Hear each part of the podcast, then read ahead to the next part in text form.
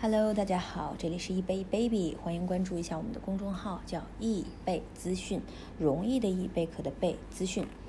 OK，如果大家感兴趣的话呢，看一下我们还会在哔哩哔哩啊，还有包括抖音啊，还有呃快手这些地方，我们会发布一些小的视频，就是根据最近新出的一些内容，我们会有一些呃新闻上面的一些关注的一些小热点吧。呃，我们这一期呢，主要讲一下矛盾论的实际应用，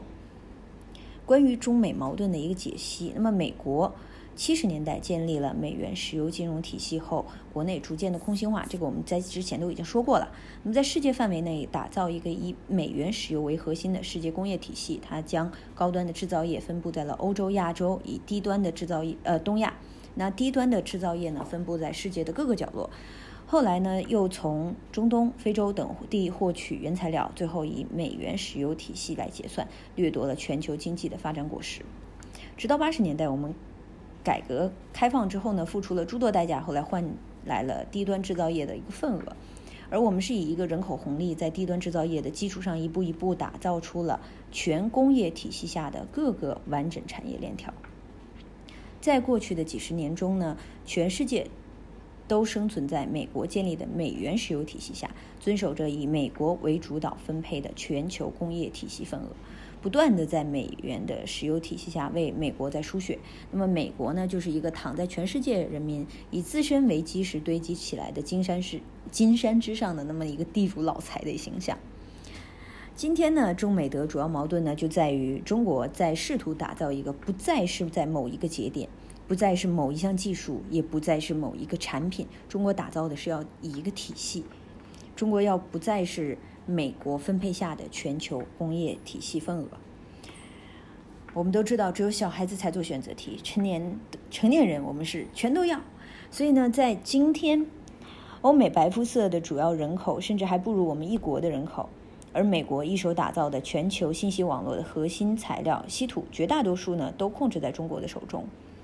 欧美虽然有相当的矿源，却没有相匹配的人力以及难以承受的污染。全球信息网络发展到现在进入了一个瓶颈，但恰恰就在这个信息网络升级换代的节点上，出现了华为这个千年来的华夏科技之星。所以呢，一句话，华为是一千年来中国在科学上第一次的创新，是迈出了零到那一步的一个伟大的先行者。而五 G 呢，又是真正能够改变人类生存方式的一个技术，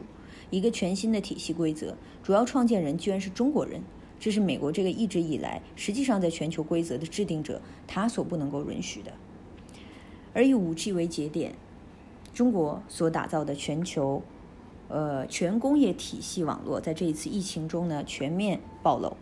如果说之前全世界还不能够选择无视，那么这一次疫情我们展示出来的全工业体系网络就不得不被重视了。那这个东西的意义在于呢，我们将一己之力在我国内形成了一个，呃，完成了美国在全世界打造的一个循环体系，呃，既是美元以美油呃，sorry，美国以美元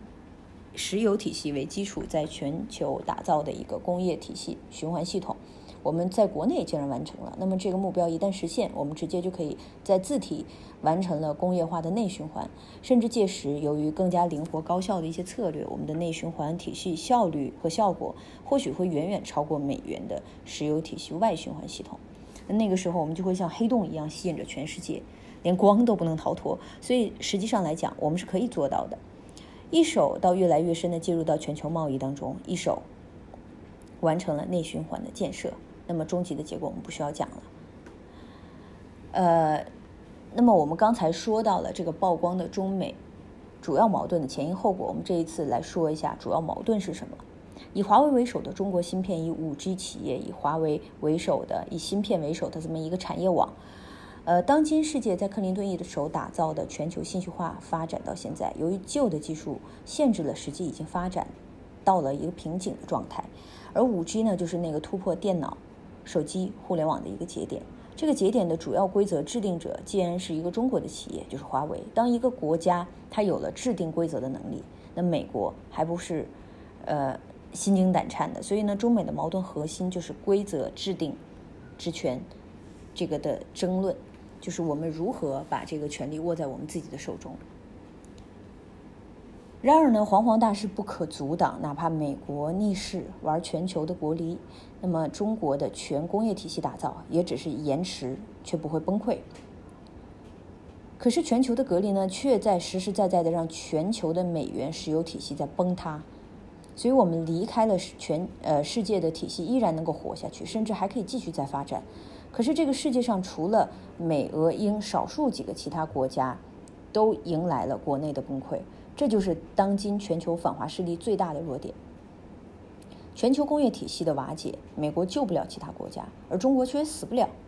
所以呢，全球反华联盟即将会被瓦解。但是中美之间的规则制定之权依然还在未来继续着，而中美的规则制定之权，这个破局的关键就在于芯片。我们只要能打造出完美的一个完整的芯片的一个产业链。才能够在未来的五 G 体系的世界中不会被掐住脖子，哪怕企业不赚钱，也必须要让它在发展壮大，以政策为辅的一个国内市场为基本盘，为芯芯片的产业继续输血。所以，可能很长的未来的一段时间，很多的芯片企业或许业绩不太好，尤其是像呃晶圆还有光刻。只有我们把产业链打造完毕，形成闭环，然后才会把成本降低。同时呢，才会具有全球的一个竞争力，这也是美国最害怕的一个结果。一个形成了内闭和循环的一个产业链，造成的成本会降到了低至极限，远远不是众多国家联合打造的非闭合型产业链可以相比的。可以说，一旦我们完成了芯片的内循环产业链，将对全球高端制造业产生的就是毁灭性的打击。届时，我们将会真正拥有了高端制造业的规则还有制定权。全球的制造份额，那么就会分配拥有内循环闭合的产业链的我们，还有拥有有印钞权的美的共同来制定。所以从这一点上来说呢，中美的真正核心矛盾不在于人民币的全球化。当然了，随着自身强大的货币硬通。与全球化也是利润最大化的一个手段，但这只是辅助的一个手段。中美的矛盾核心呢，在于中国致力于打造全工业体系闭合网络，而这个闭合网络的关键就在于芯片的闭合产业链。所以这是一条漫漫漫长的一个长路啊，只有真正的勇士才可能会笑到最后。呃，OK，我们来说一下这个。五 G 与芯片的一个矛盾解析，大变之年的金融市场动荡将会成为一个主流。那么，一个是疫情造成的全球经济衰退，那么另外一个也是美国防止中国内循环的种种手段。那么，在这个动荡的节点之年，我们有几个矛盾需要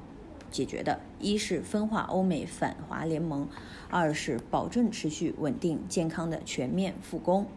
三是新基建大消费快速拉动内需，保证全全国的经济正常运转；四是保证内循环网络的持续发展；还有五，坚持芯片内循环产业链的一个完善。OK，那我们认为其实呃第三点是一个主要矛盾，就是我们说的新基建大消费快速拉动内需的这个部分。但是呢，第五条就是芯片内循环和第四条其实都可以合并到这个新基建大消费这一部分。那新基建大消费呢，包括了五 G 的产业链、新能源的汽车产业链、芯片的产业链，还有医疗产业链，还有其他人工智能、大数据、云计算等等，都是建立在芯片原有的信息化的产业链之上的。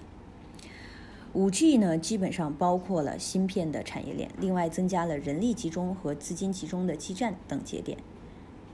芯片的产业链中呢，盈利能力依次为设计、制造、封测，还有材料。